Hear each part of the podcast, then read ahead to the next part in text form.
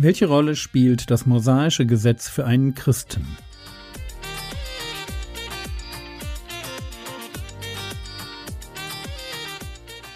Fünf Dinge, die du dazu wissen musst. Theologie, die dich im Glauben wachsen lässt, Nachfolge praktisch, dein geistlicher Impuls für den Tag.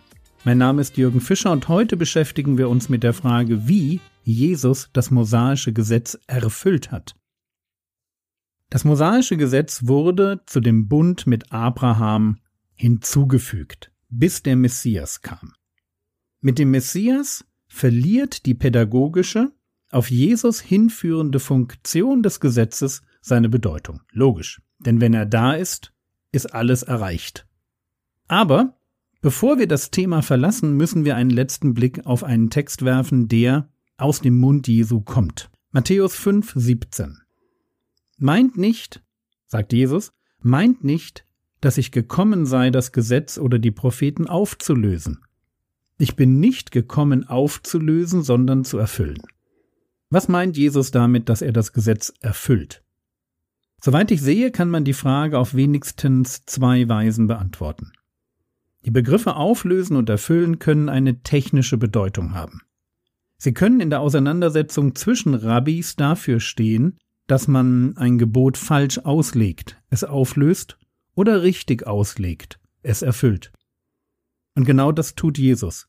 Er nimmt die gängige Auslegung seiner Zeit und weit davon entfernt, ein Gesetz aufzulösen, widerspricht er lediglich der rabbinischen Auslegung und wendet die Gebote richtig an, legt sie in dem Sinn aus, wie sie ursprünglich gedacht waren.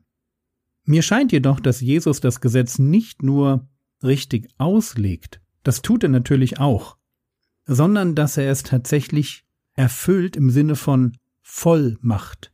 Ich versuche das mal so zu erklären.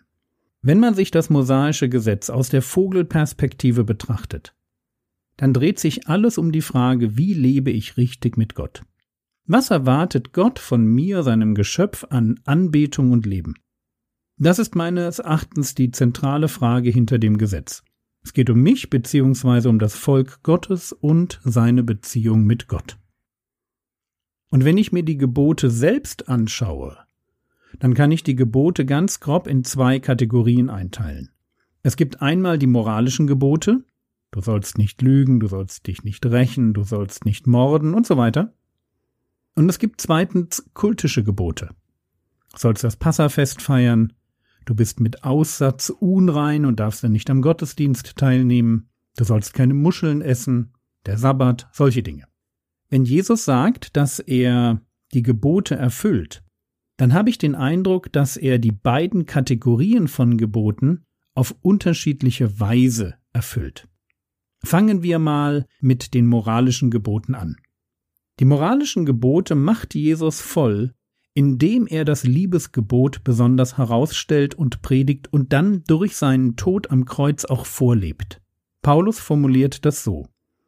Galater 5, Vers 14. Denn das ganze Gesetz ist in einem Wort erfüllt, in dem du sollst deinen Nächsten lieben wie dich selbst. Dieses Gebot, du sollst deinen Nächsten lieben wie dich selbst aus 3. Mose 19, 18, hatte für die Juden keine große Bedeutung. Aber Jesus stellt es ins Zentrum und mit der Erhöhung des Liebesgebotes bringt er das moralische Gesetz zum Abschluss. Wer verstanden hat, dass es um Liebe geht, der erfüllt, indem er Liebe lebt, das Gesetz. Oder anders ausgedrückt, die vielen moralischen Gebote des Alten Testaments sind jedes einzelne Illustrationen für ein und dasselbe Prinzip, für Liebe. Ein liebevoller Gott offenbart im Gesetz seine Liebe zu den Menschen, damit wir ein Gespür für die Wichtigkeit von Liebe erhalten. Aber indem Jesus durch seine Predigt auf die Wichtigkeit des Liebesgebotes hinweist, es ins Zentrum seiner Ethik stellt und indem er vorlebt, was er predigt, werden die moralischen Gesetze erfüllt, voll gemacht. Jetzt kommt nichts mehr, mehr geht nicht.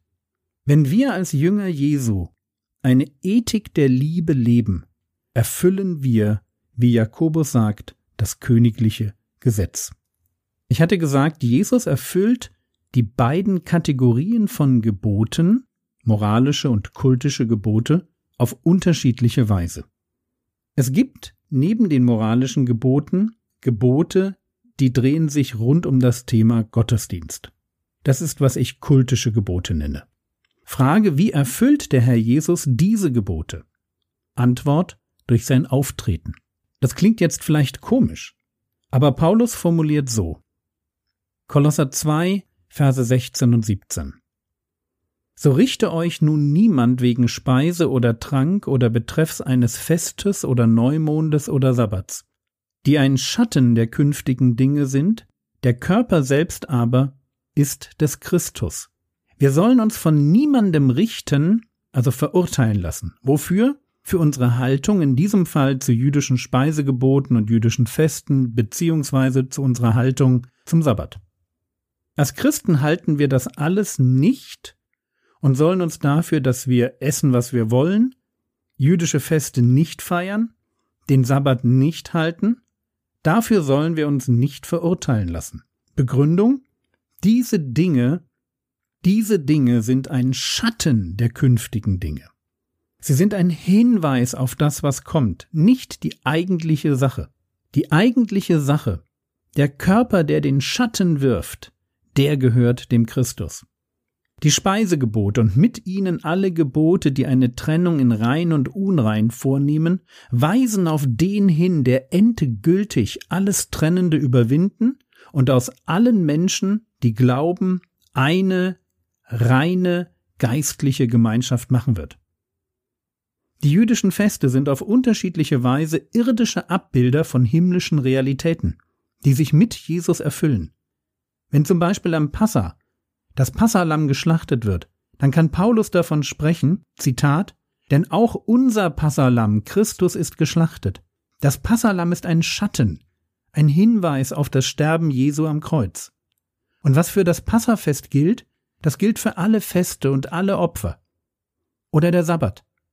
Der Sabbat steht für Ruhe. Einmal in der Woche daran denken, dass wir zu Gottes ewiger Ruhe berufen sind. Eine Ruhe, die wir in dem Moment finden, wo wir uns bekehren und von allem Jagen nach Sinn und Erlösung bei dem Herrn Jesus endgültig zur Ruhe kommen. Die Eingangsfrage hieß, was meint der Herr Jesus damit, wenn er sagt, dass er das mosaische Gesetz erfüllt hat?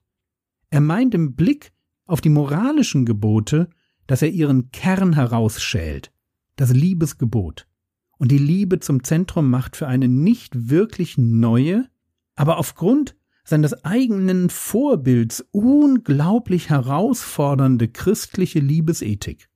Im Blick auf die kultischen Gebote ist Jesus die Erfüllung, weil diese Gebote Hinweise auf eine größere Realität enthalten.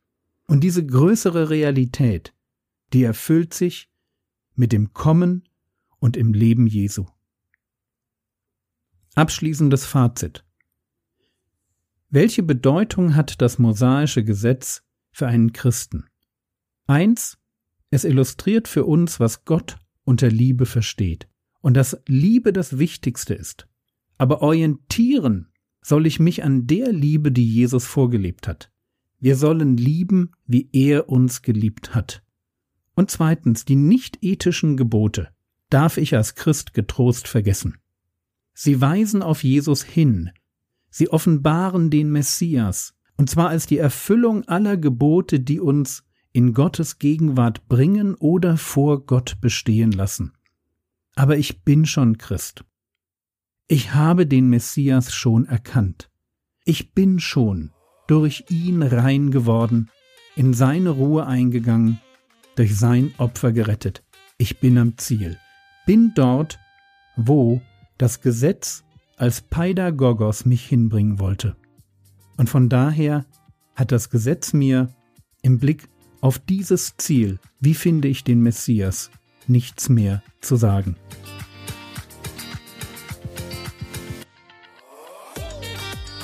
Was könntest du jetzt tun? Du könntest darüber nachdenken, bei welchen Geboten des Alten Testaments du nicht glauben kannst, dass sie ein Ausdruck von Liebe sind. Wo würdest du meiner Auslegung gern widersprechen? Das war's für heute. Du hast Fragen zur Bibel oder Ideen für eine Themenreihe? E-Mail kontakt at frogwords.de. Der Herr segne dich, erfahre seine Gnade und lebe in seinem Frieden. Amen.